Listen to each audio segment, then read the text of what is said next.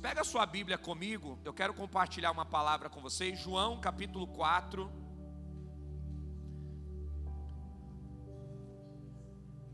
Quero ler com vocês do versículo 1 em diante, João 4, do 1 em diante. Enquanto você acha aí o texto, quero aproveitar para te avisar que quarta-feira que vem nós vamos ter uma programação muito especial aqui na nossa igreja. Nós estamos recebendo o apóstolo, Day, o apóstolo Gayle Shellman. Ele é dos Estados Unidos, ele vai estar aqui com a equipe ministerial para abençoar a nossa vida. O apóstolo Gale se move muito em milagres, e eu creio que essa quarta-feira vai ser uma quarta-feira de milagres. Então, se eu fosse você, chegaria cedo para pegar um lugar. Todas as nossas quartas-feiras nós estamos é, vivendo tempo de casa cheia, lotada. Quarta-feira passada, os jovens ficaram ali na escada, nós colocamos cadeira lá na entrada, porque nas quartas nós temos apenas um culto. Vocês que estão aqui às 18 horas estão na nossa segunda reunião do domingo. Nós já tivemos um culto pela manhã às 9. Estamos na nossa segunda reunião. E quarta nós temos uma só. Creio que em breve a gente vai expandir isso para duas reuniões, quem sabe. Mas enquanto isso não acontece, chega cedo, pega o seu lugar. Se você vier direto do trabalho, Passa ali no nosso food para você tomar um café, para você vir com a sua família, para viver uma experiência incrível. Amém? Eu creio que vai ser uma quarta-feira de milagres, que Deus vai tocar e abençoar a nossa vida de forma especial. Se você está aqui entre nós e ainda não é batizado, nos próximos dias nós vamos ter batismo na igreja. Nós vamos ter no culto da manhã, a gente coloca o tanque batismal aqui no meio e a gente faz o nosso batismo no culto da manhã. Então no aplicativo da igreja IBF Church oficial, você consegue fazer a sua inscrição para batismo, você consegue se inscrever para os nossos discipulados, você consegue fazer pedido de oração, você consegue ler os nossos devocionais. Então, tanto no app Store para quem tem iPhone, quanto no Google Play para quem tem outras marcas. Então, você pode ir lá baixar o nosso aplicativo, é gratuito e lá você consegue interagir com a gente, interagir com a igreja. Se você tiver alguma necessidade ou dificuldade, você pode entrar em contato com o número WhatsApp da secretaria também. Nós estamos aqui para abençoar a sua vida. Pastor, eu estou aqui há pouco tempo, eu queria conversar, eu queria entender melhor a igreja. De segunda a sexta, das 14 horas até as 18 horas, nós temos uma pastora aqui na igreja de plantão para receber você, para atender você para tirar qualquer dúvida, para abençoar a sua vida. Então, toda semana, de segunda a sexta, né, das 14 às 18 horas, tem gente para te atender. O WhatsApp da secretaria também está disponível todos os dias da semana, sábado e domingo. Nossa secretária é uma bênção, gente. Ela responde mensagem até tarde da noite. Vamos aplaudir a Jesus pela vida da nossa secretária. Gente que ama a gente que faz além do que é necessário, né? E eu tenho certeza que você e a sua família vão poder né, se aproximar, estar perto. E você que já faz parte da igreja há um tempo, irmãos, é importante você também interagir né, com a secretaria da igreja. Qual é a maior dificuldade que nós temos hoje? Todas as pessoas que já estão na igreja há um bom tempo, sempre tem dificuldade de lidar com o grupo de WhatsApp, sempre tem dificuldade de interagir, né? Comunicar. E às vezes são as pessoas que estão desinformadas. Por quê? Porque às vezes sai do grupo do WhatsApp. Nosso grupo não é um grupo para ficar recebendo oi, oi, oi, oi, bom dia, bom dia, bom dia. Não. É um grupo que só a lista de transmissão fala. Então só a secretaria, eu que sou o pastor da igreja, falo. Então você só é informado, não precisa ficar respondendo, não precisa ficar né, vendo aquele montão de mensagem. Uma mensagem por dia, né, colocando o que vai acontecer na igreja, colocando a programação, sempre uma novidade.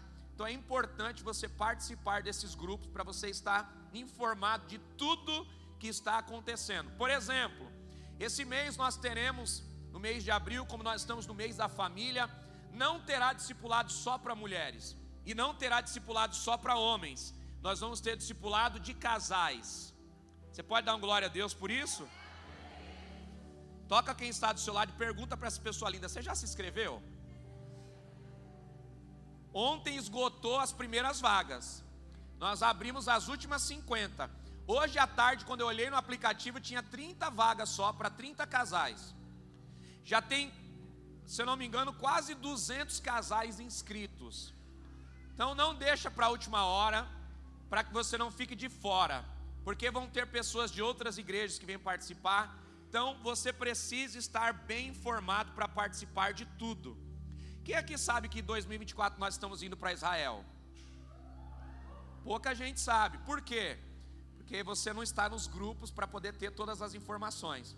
Então, se você deseja ir para Israel comigo, maio de 2024 nós vamos Israel Dubai. Então, se você tiver interesse, entra no número da secretaria da igreja, você vai ter todas as informações que você precisa. Tá bom? Israel não é condição, é provisão divina. Você crê assim? Diga assim: Eu creio. E porque creio, vou viver. Aquilo que você crê, você vive. Aquilo que você declara, você vive. 2023, o poder da palavra. Crer. Crer. Você está crendo? Você está declarando? Porque para viver você tem que crer e declarar. Então, declare como vai ser o seu ano, declare como vai estar a sua família e declare o que Deus vai fazer na sua história. Você pode aplaudir a Ele mais uma vez?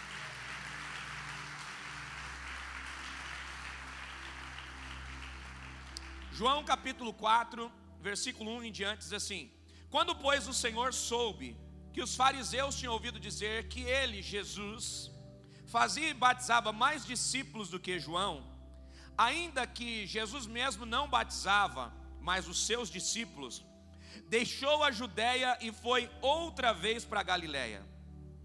E era-lhe necessário passar por Samaria. Se você puder, grife esse versículo 3. Era necessário passar por Samaria. Versículo 4, na realidade. Versículo 5. E chegou, pois, a uma cidade de Samaria chamada Sicar junto de uma propriedade que Jacó dera ao seu filho José. E achava-se ali o poço de Jacó. Jesus, pois, cansado da viagem, se assentou junto do poço. E era cerca da hora sexta. E veio uma mulher de Samaria tirar água e disse-lhe: Jesus, dá-me de beber. Pois os seus discípulos tinham ido à cidade comprar comida. E disse-lhe então a mulher samaritana: como tu, sendo judeu, me pede de beber a mim, que sou mulher samaritana?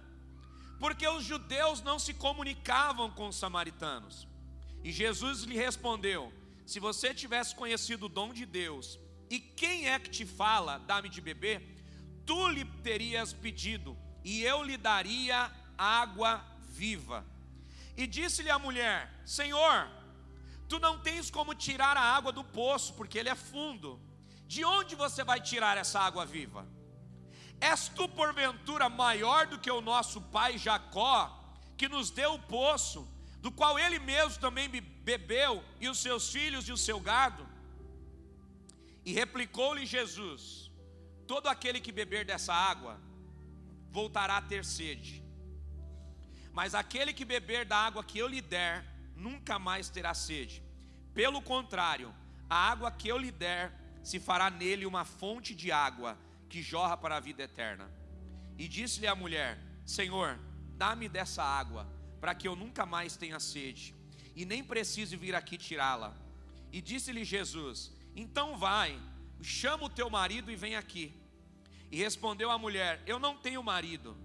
Disse-lhe Jesus: Dissestes bem, tu não tens marido, porque você já teve cinco maridos e o que você tem agora não é o teu marido, isso você falou com verdade.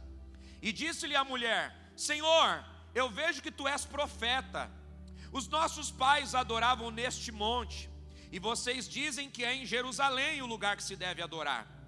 E disse-lhe Jesus: Mulher, creme, a hora vem em que nem neste monte e nem em Jerusalém adorareis. Vós adorais o que não conheceis nós adoramos o que conhecemos, porque a salvação vem dos judeus. Mas a hora vem, e agora é, em que os verdadeiros adoradores adorarão ao Pai em espírito e em porque o Pai procura os tais que o adorem.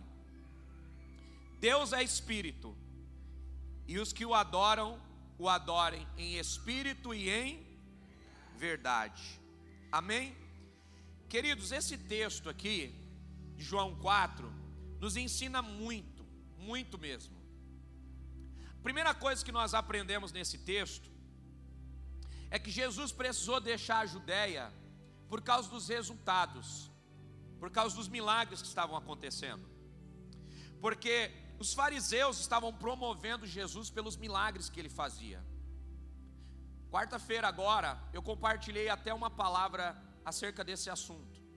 Quando um milagre nos afasta de Deus. A Bíblia diz que Jesus fez tantos milagres e os milagres fez ele ter que se distanciar da multidão. Depois que Jesus realizou a multiplicação dos pães e dos peixes, Jesus precisou desaparecer por um período. Ele mandou os discípulos pegar o barco, ele mandou a multidão ir para suas casas, ele dispensou a multidão, por quê? Porque eles estavam buscando Jesus não pelo que ele era, mas pelo que ele podia fazer. E aí, Jesus precisou sair de cena, porque as pessoas estavam tentando promover o que ele fazia, mais do que estarem interessadas em quem ele era. Se você não esteve aqui quarta, eu te desafio a ir no YouTube pesquisar essa mensagem, essa pregação de quarta agora, onde Deus está é o tema da mensagem. Esse texto que nós lemos aqui é muito semelhante, porque o texto diz que os fariseus querem promover Jesus rei. Por quê? Porque ele faz sinais. Os coxos estão andando, os cegos estão enxergando, multiplicações acontecendo. Os fariseus não acreditam no Cristo, mas estão se movendo pelos sinais. Eu sei que você conhece alguém que não quer estar perto de Jesus, mas quer o que ele pode oferecer. Eu sei que você conhece alguém que você convida para vir à igreja, a pessoa fala assim: "Ah, eu ainda não posso ir, qualquer dia eu vou, mas ora por mim". Quem aqui já recebeu um pedido como esse? ora por mim. Você for lá na igreja, ora por mim, abençoa a minha vida. Ou seja, tem muita gente que quer que Jesus pode fazer, mas não quer se relacionar com Ele, não quer amar Ele. Gente, e nós precisamos ter um entendimento maduro de que recebermos um milagre não é parâmetro para recebermos a aceitação de Deus, porque o milagre não quer dizer que Jesus está nos aceitando, porque até quem ele não aceita, muitas vezes ele abençoa com um milagre. A mulher samaritana que foi até Jesus, quando Jesus estava partindo pão com os discípulos no, no momento de ceia, o texto diz que Jesus usa uma expressão muito forte com ela. Por que, que os judeus não se dão com os samaritanos? Porque os judeus, eles consideram que a salvação vem deles. Então eles desprezam todos os outros povos. E o judeu nativo, ele acredita que os samaritanos, ou seja, esses outros povos, são como cães. Então eles têm uma, uma briga regional. Eles usam essa expressão, que os samaritanos são como cães. E o próprio Jesus usou essa expressão para uma mulher samaritana, mas porque ele sabia qual seria a resposta dela. Essa mulher samaritana vai até Jesus, no dia que ele está à mesa com os discípulos, e aí ele procura, ela procura Jesus e diz assim: Senhor, o senhor pode me socorrer? E ele diz: O que está acontecendo? Minha filha está endemoniada. E eu já tentei de tudo e não consigo libertá-la. Mas eu sei que o Senhor pode fazer milagre. Eu sei que o Senhor pode libertar ela. O que, que Jesus respondeu para ela? Não é lícito pegar o pão da mesa, que é para os filhos, e jogar para os cachorrinhos. Aquela mulher dá uma resposta incrível. Ela olha para Jesus e diz assim: Mas até os cachorrinhos comem das migalhas que caem da mesa do seu Senhor. E naquela hora Jesus para e ele começa a ensinar os discípulos com essa expressão. O que, que ele está dizendo? Ele está dizendo que aquele que valoriza a mesa sempre vai ser alimentado por ela. Ele está dizendo que aquele que reconhece Ele como Senhor sempre vai desfrutar dos milagres que Ele pode fazer. Mas desfrutar do milagre não é tudo. Qual é a outra passagem que você vê essa mulher? Nenhuma. Porque ela viveu um milagre, ela teve a sua filha liberta, mas não se aproximou de Jesus. Ela liberou uma expressão linda, ela se submeteu a Jesus, se submeteu a um judeu, liberou aquela expressão maravilhosa, mas não continuou seu relacionamento com Jesus. A Bíblia fala de dez leprosos que foram curados, dois voltaram para agradecer, e os outros oito foram viver a sua vida. A gente, quando lê a Bíblia, textos como esse, a gente fala assim: não, isso acontecia só lá atrás. Não, gente, isso acontece hoje. Quantas pessoas que no momento de aperto, no momento de dificuldade, crise no casamento, crise na família, uma enfermidade, corre para a igreja, corre para perto de Jesus. Eu quero Jesus. Eu sei que Ele pode mudar a minha vida. Eu sei que Ele pode fazer um milagre. Eu sei que pode libertar meu filho. Eu sei que Ele pode restaurar o meu casamento. Eu sei que Ele pode curar a enfermidade. E Ele pode mesmo, que Ele é poderoso. Só que depois de receber isso, essas pessoas vão embora e não permanecem. E não é por isso que Jesus vai deixar de fazer. Pergunte por quê? Porque Ele é um Pai bondoso. Ele não faz pelo nosso mérito. Ele não faz porque merecemos, ele faz porque ele é bom. Isso também nos ensina algo muito importante.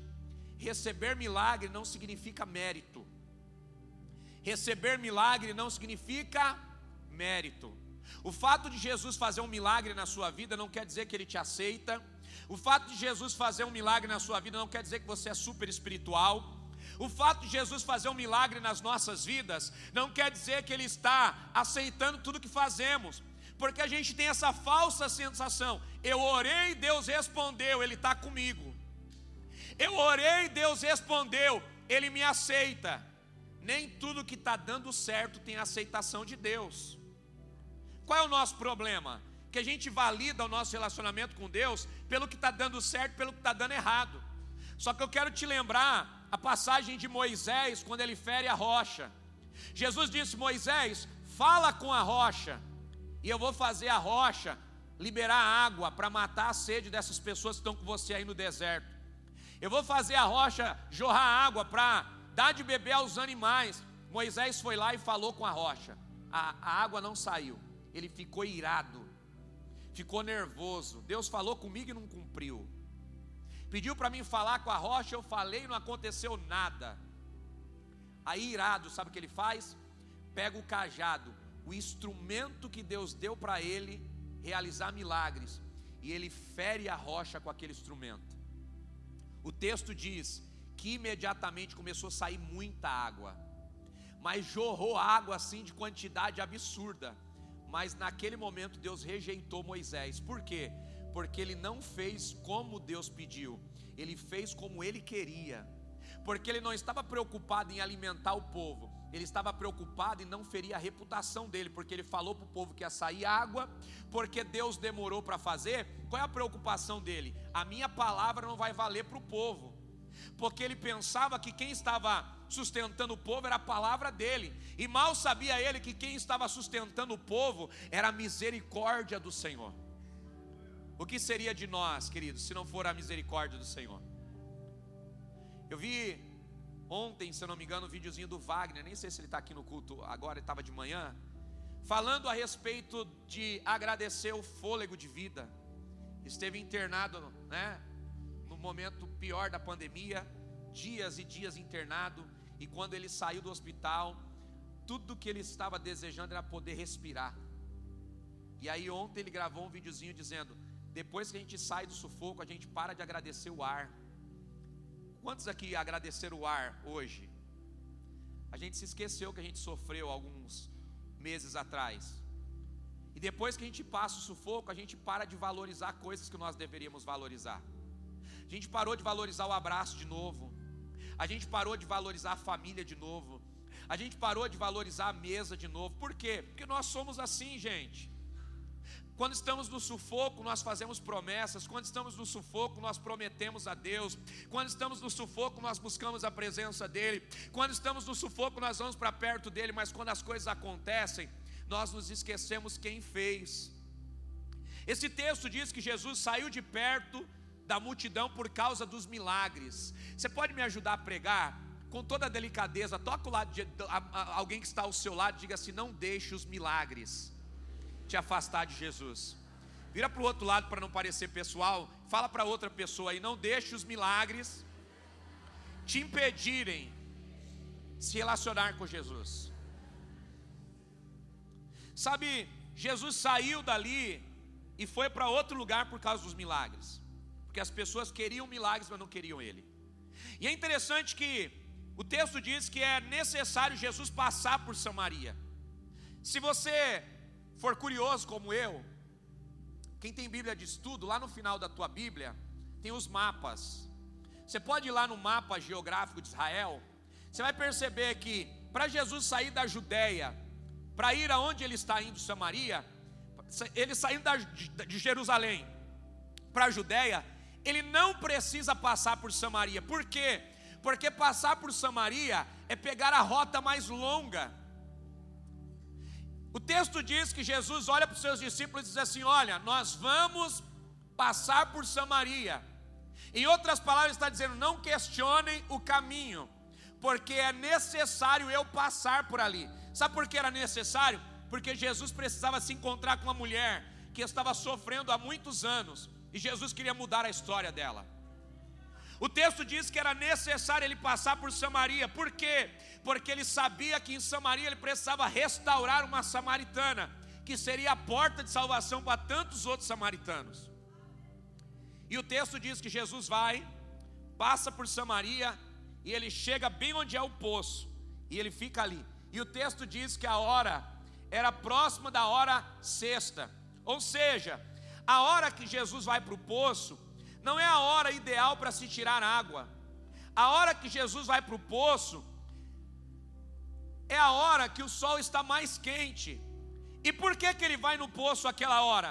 Porque ele sabe que uma mulher que está fugindo das suas dores vai se encontrar com ele ali. Porque essa mulher vai para o poço nesse horário, o horário que o sol está mais quente? Porque ela não quer se relacionar com pessoas, ela não quer se relacionar porque ela está ferida. Ela não quer ter contato com as pessoas da cidade, as pessoas conhecem a história dela. Qual é a fragilidade dela? A fragilidade dela é relacionamento. A fragilidade dela é não se sentir amada. E porque ela não se sente amada, ela se deixa ser usada por homens. Ela se deixa ser usada nessa sua fraqueza. Talvez alguém que lê esse texto olha para esse texto e diz assim: ah, mas essa mulher aí é, não tem uma vida legal para Jesus restaurar. Ei, meu irmão, deixa eu te dizer uma coisa: para Deus não existe pecado grande, pecado pequeno, pecado é pecado.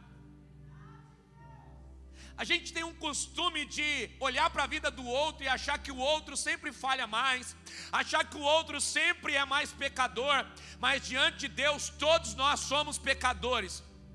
Qual é a sua fraqueza? Qual é a minha fraqueza? Todo mundo tem. Todo mundo tem uma dificuldade. Todo mundo luta contra alguma área da vida. Não estamos totalmente libertos. Precisamos de libertação todo dia. Precisamos nos relacionar com Jesus todo dia, por quê? Porque se dermos lugar para essa carne aqui, querido, a gente vai para longe de Deus. Então, todo dia precisamos orar, todo dia precisamos renunciar, todo dia precisamos entender que dependemos de Deus para não deixar a nossa vontade, a nossa natureza se inclinar ao mal. Uns prostituição, outros vício, alguns mentira, outros língua grande. Cada um tem um problema para lutar e para batalhar, cada um com a sua luta e um Deus que é poderoso para nos abençoar em todas elas. Então o que precisamos entender? Não existe ninguém melhor nem ninguém pior. Existem seres humanos que falham e que dependem da misericórdia de Deus, amém? Aqui não está cheio de anjinho, não, voando. Anjo, arcanjo, querubim, serafim. Seres humanos falham, gente. Eu e você. Gente que erra. Gente que falha. Gente que, se não se relacionar com Jesus, coloca para fora o pior de si. Por que precisamos de Jesus todos os dias? para não deixar a nossa natureza que é inclinada ao mal manifestar o que é ruim, manifestar aquilo que o céu não deseja. Nós precisamos todos os dias de Jesus, por quê? Porque cada ser humano que está aqui, no seu momento de ira, no seu momento de raiva, no seu momento de desejo por coisas que não deveria, foge da sua própria identidade, se permite ser usado às vezes pelo adversário da nossa alma e faz coisas que depois se arrepende. Quem aqui nunca se arrependeu do que fez? Quem aqui nunca fez uma bobagem e depois o momento passou e você parou e olhou e falou: não devia ter feito isso, não devia ter falado isso, não devia ter agido assim. Nós somos assim.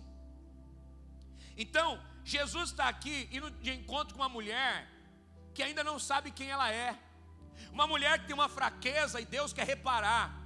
Uma mulher que precisa se amar primeiro para não deixar ser usada. Uma mulher que Jesus veio para ter o um encontro, por quê? Porque Jesus conhece a dor dela. Deixa eu dizer algo importante para você. Jesus sabe exatamente qual é a sua dor. Jesus sabe exatamente o que você esconde, Ele conhece o teu interior. Você pode esconder a sua dor de mim, que sou seu pastor. Você pode esconder a sua dor de um líder que você tenha. Você pode esconder a tua dor da tua mãe, do teu pai, dos teus amigos, mas de Deus não tem como nos esconder. Por quê? Ele conhece o nosso interior, ele conhece a nossa mente, ele conhece o nosso coração e ele é bondoso para tratar com a nossa vida, gente. Ele é um bom pai. Ele sabia exatamente a hora que essa mulher ia. Sabe o que eu acho incrível, gente? É que Jesus tem um senso de humor incrível. Ele marcou a hora exata para ir tratar com a vida daquela mulher. Faz assim comigo. Toca aqui no pulso. Olha para quem está do seu lado, como um profeta de Deus, uma profetisa de Deus, diz assim: Deus tem uma hora marcada com você ele sabe a hora e o minuto que Ele vai virar a história da sua vida, Ele sabe a hora e o minuto que Ele vai mudar por completo a tua história. A tua história não vai ser guiada pelo acaso, não, ela tem hora marcada por Deus para mudar. Será que tem alguém aqui que pode celebrar isso no nome de Jesus? Se você crê, libera um glória a Deus aí. Se você crê, dá um aleluia, me ajuda a pregar.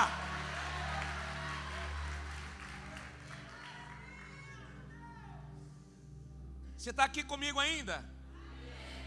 Jesus vai a Siquém ou Sicar. Algumas traduções falam Siquém, outras Sicar. Mas o, o significado é o mesmo. Siquém ou Sicar significa ombro. Sabe o que Jesus está dizendo para aquela mulher? Chegou o dia que eu vou aliviar o fardo dos seus ombros. O meu fardo é suave, o meu jugo é leve. Eu quero trocar com você. Sabe o que Jesus está dizendo para nós nessa noite? Eu quero trocar com você esse fardo. Qual que é a luta que você não consegue vencer? Qual é o problema que você não consegue vencer? Qual é a limitação que tem roubado a sua paz, tem roubado a sua família? Eu quero trocar com você hoje. Eu quero te dar um fardo leve e eu quero pegar o seu que é pesado. Jesus chega na vida daquela mulher e ele começa a trabalhar. Sabe o que eu acho incrível, gente? É que aquela mulher, ela vai mais ou menos ao meio-dia para tirar água do poço. Ela não quer se relacionar. O problema dela é que ela está ferida.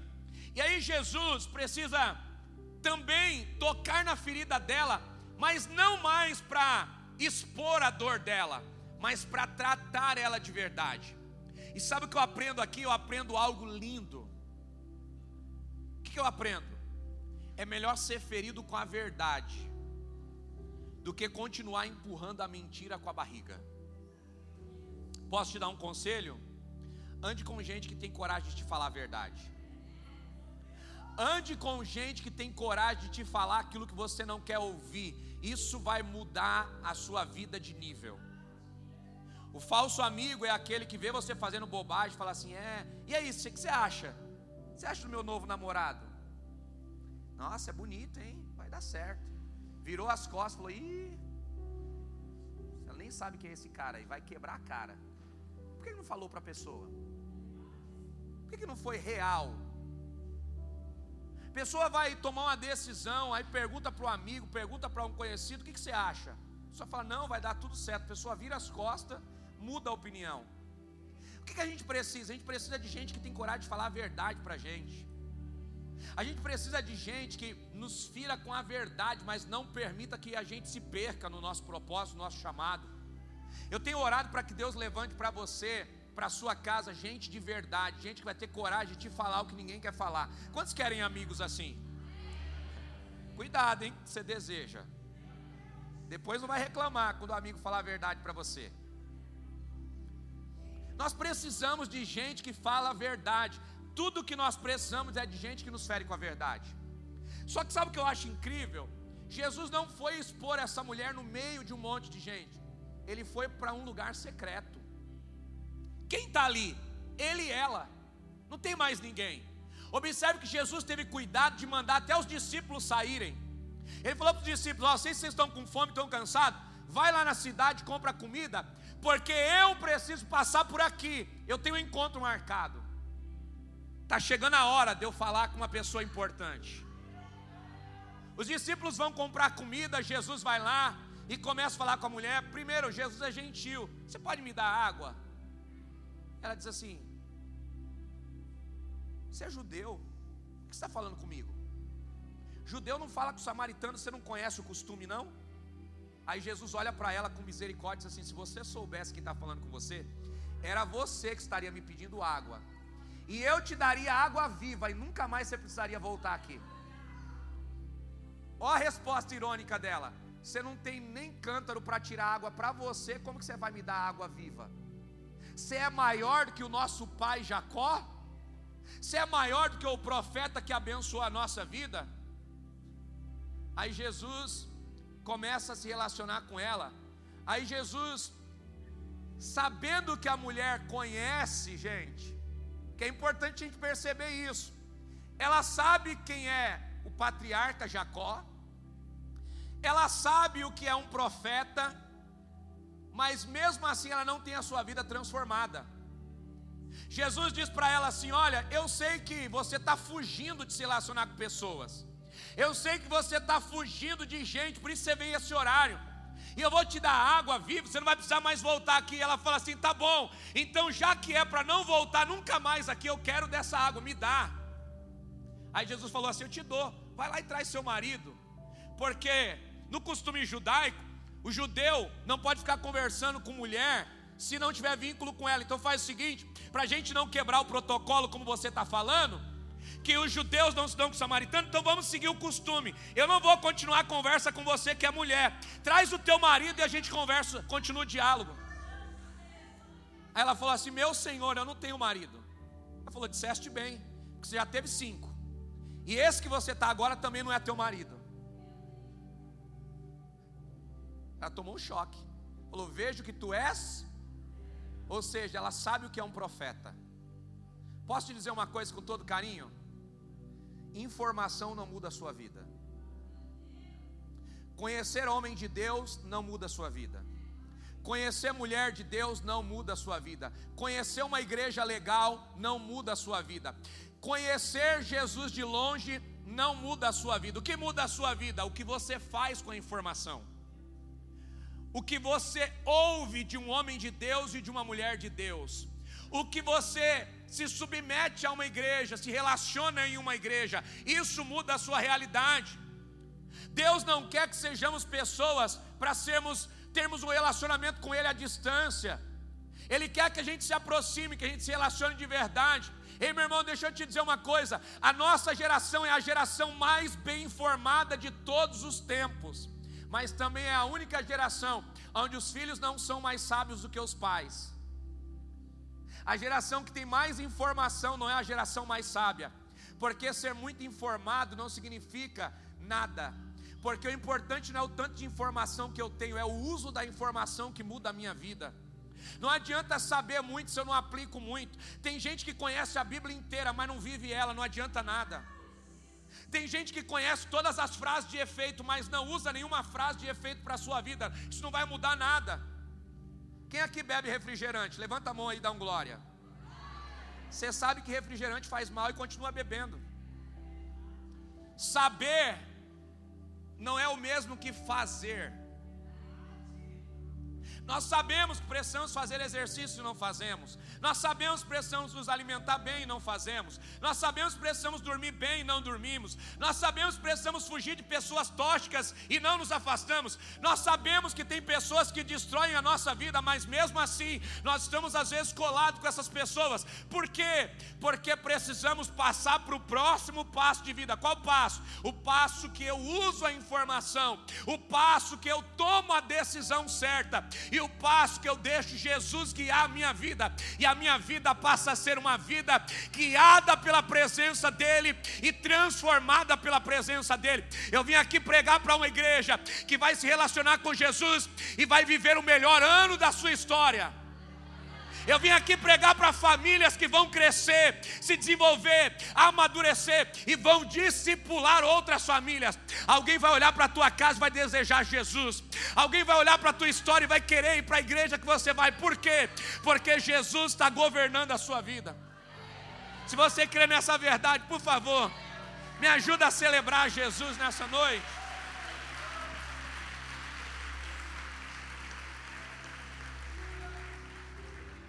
Para a gente fechar aí para a ceia, olha que coisa interessante. Jesus fere aquela mulher agora com a verdade. Ele vai lá na ferida mesmo, mas ele não vai na ferida só para mexer na ferida, ele vai na ferida para resolver de uma vez por todas. Jesus vai para ela e diz assim: Eu sei que o teu problema é esse, mas eu estou aqui hoje porque eu vou mudar essa realidade na tua vida. Você vai parar de se relacionar só por se relacionar. Porque o teu propósito de vida vai mudar a partir de hoje. Sabe o que eu acho incrível, gente? É que aquela mulher, ela não só conhece o que é profeta, ela não só conhece o que é um patriarca, mas ela também conhece a palavra. Olha o que ela diz para Jesus: Eu sei que vocês que são judeus dizem que o lugar de se adorar é em Jerusalém. Os nossos pais, que são os patriarcas, eles nos ensinaram a orar nos montes. Qual é o lugar ideal para se adorar? E aí Jesus dá uma resposta para ela: Olha, deixa eu te dizer uma coisa. A hora vem, e a hora é chegada, ela é agora, em que os verdadeiros adoradores não adoram mais em lugares, mas adoram agora em uma condição. Qual condição? Em espírito e em verdade. Jesus olha para ela e diz assim: a hora é essa em que os verdadeiros adoradores adoram em espírito e em verdade. E naquele momento, irmãos, Jesus faz uma revelação incrível para ela. Ela diz assim: Eu vejo que tu és profeta. Você porventura é o Cristo que viria? Qual é a resposta de Jesus para ela? Eu sou. A maior expressão de toda a Bíblia, eu sou sou. Eu sou o que? Para o doente a cura, para o faminto o pão, para o desesperado a paz. Eu sou o que? Eu sou do tamanho do teu problema, mas não me limito a ele. Eu sou maior do que a sua dor, mas não me limito a ser alguém que só cura dores. Eu sou o que sou. Qual é o teu problema? Ele é o Deus que resolve. A primeira vez que Jesus diz que ele é o Cristo é para essa mulher. A primeira vez que Jesus fala no Novo Testamento sobre ele ser o Cristo é para essa mulher. E essa mulher, irmãos, ela sai tão impactada. Olha o que diz o versículo 27, para a gente fechar e orar juntos. Versículo 27. E nisto vieram os discípulos e se admiraram que Jesus estava falando com a mulher. Todavia, nenhum deles lhe perguntou o que ele procurava e por que falava com ela. E deixou, pois, a mulher o cântaro, e foi à cidade, e disse a quem? Aqueles homens. Primeira coisa que a mulher fez, ela saiu dali do encontro com Jesus e foi para a cidade, dizer para aqueles homens: a partir de hoje minha vida mudou. A partir de hoje minha história mudou. Eu encontrei o meu propósito de vida e eu vou viver para esse propósito. Aquela mulher entrou na cidade, irmãos, e ela começou a fazer uma grande transformação na cidade. Olha só o versículo 29. Vinde e vede aquele homem que disse tudo o que tem acontecido na minha vida. Será este porventura o Cristo? E saíram, pois, da cidade e vinham ter com ele. Entre mentes os seus discípulos lhe rogavam, dizendo: Rabi, come. E ele, porém, respondeu: Uma comida eu tenho para comer que vocês não conhecem. Então os discípulos diziam uns aos outros: Acaso ele trouxe alguma coisa para comer? E disse-lhe Jesus: A minha comida é fazer a vontade daquele que me enviou e completar a sua obra. Não dizei vós que ainda faltam quatro meses para a colheita.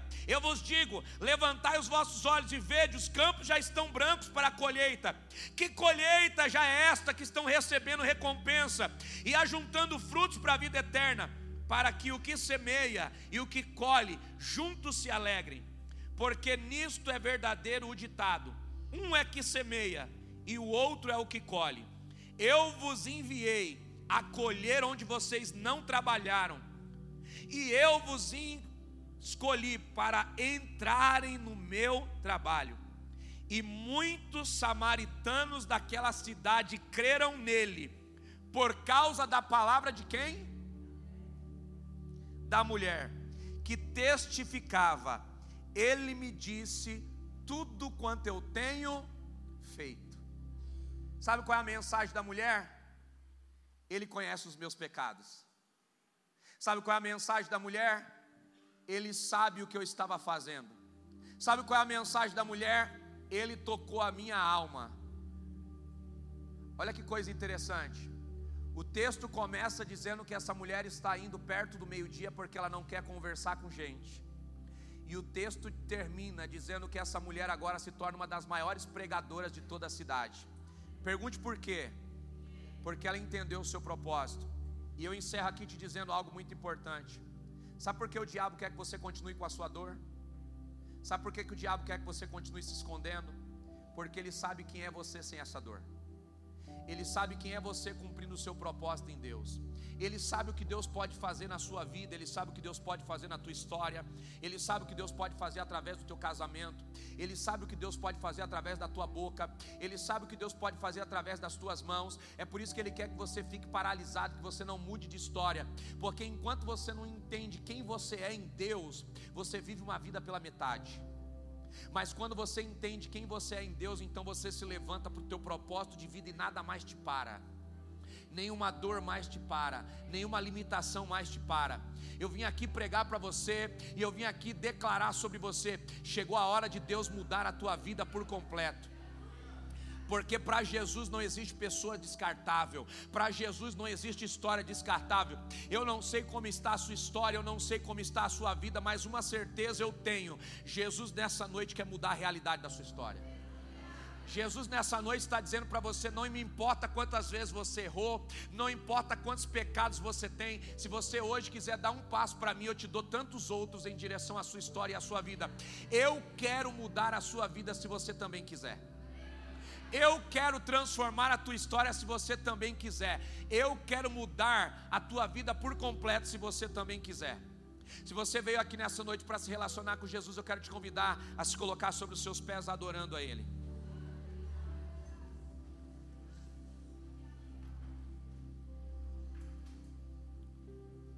Sabe por que o diabo queria parar aquela mulher? Porque aquela mulher sarada se transformou numa das maiores pregadoras de toda a Bíblia. Sabe o que Jesus está nos ensinando aqui? Eu não consigo tocar os samaritanos, porque eles não abrem o coração para mim. Então ninguém melhor do que uma samaritana para falar no meu lugar. Sabe o que eu aprendo aqui? Tem lugares que você entra que eu não entro. Tem amigos que você toca que eu não toco. Tem amigos que eu toco que você não toca. É por isso que Jesus quer usar a todos. Quantos fazem faculdade aqui? Dá um glória a Deus aí. Você está na faculdade e eu não estou. Deus pode usar você lá. Você está em um bairro, eu estou em outro. Deus pode usar você lá no teu bairro e eu no meu bairro. E juntos nós podemos ganhar a cidade. Sabe o que Jesus está dizendo para nós? A geografia onde você está é a plataforma que Ele quer te usar. Na mesa que você se senta com as pessoas que você se relaciona, Ele quer te usar para abençoar essas pessoas. Ele quer te usar para ganhar essas pessoas. Sabe o que Jesus está dizendo para você nessa noite? Eu quero a tua história. Eu tenho interesse em você. Eu tenho interesse no teu sucesso. Eu tenho interesse na tua paz. Eu tenho interesse na tua libertação. Eu tenho interesse na tua transformação. Eu queria que você fechasse os seus olhos onde você está. Se você puder, agradeça a Jesus por essa palavra. Eu quero fazer dois convites nessa noite. O primeiro convite é para você que está aqui entre nós, que hoje saiu da sua casa para vir participar de um culto, e mal sabia você que hoje você vinha a essa igreja para tomar a decisão mais importante da sua vida, que é de receber Jesus como seu Pai, como seu amigo, como seu Senhor aquele que vai mudar a tua história. E se você saiu da sua casa hoje e ainda não entregou a sua vida para Jesus, hoje você pode fazer isso. Eu quero que você saiba que eu não estou te convidando para uma religião. A religião nunca salvou a vida de ninguém. Se a religião fosse boa, não existiam muitas. A religião divide, a religião destrói. Jesus salva, Jesus restaura. Eu estou te oferecendo Jesus. A igreja é a porta. A igreja não salva. A igreja é a porta de salvação. É a porta aberta para você conhecer Jesus. É a porta aberta para você conhecer Jesus e deixar o Espírito Santo entrar na sua vida. A igreja não é um ambiente perfeito, porque existem pessoas imperfeitas nesse ambiente. Mas aquele que é perfeito se move nesse ambiente.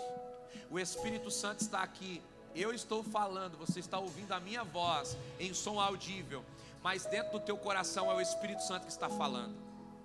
O Espírito Santo vai tocar dentro de você agora.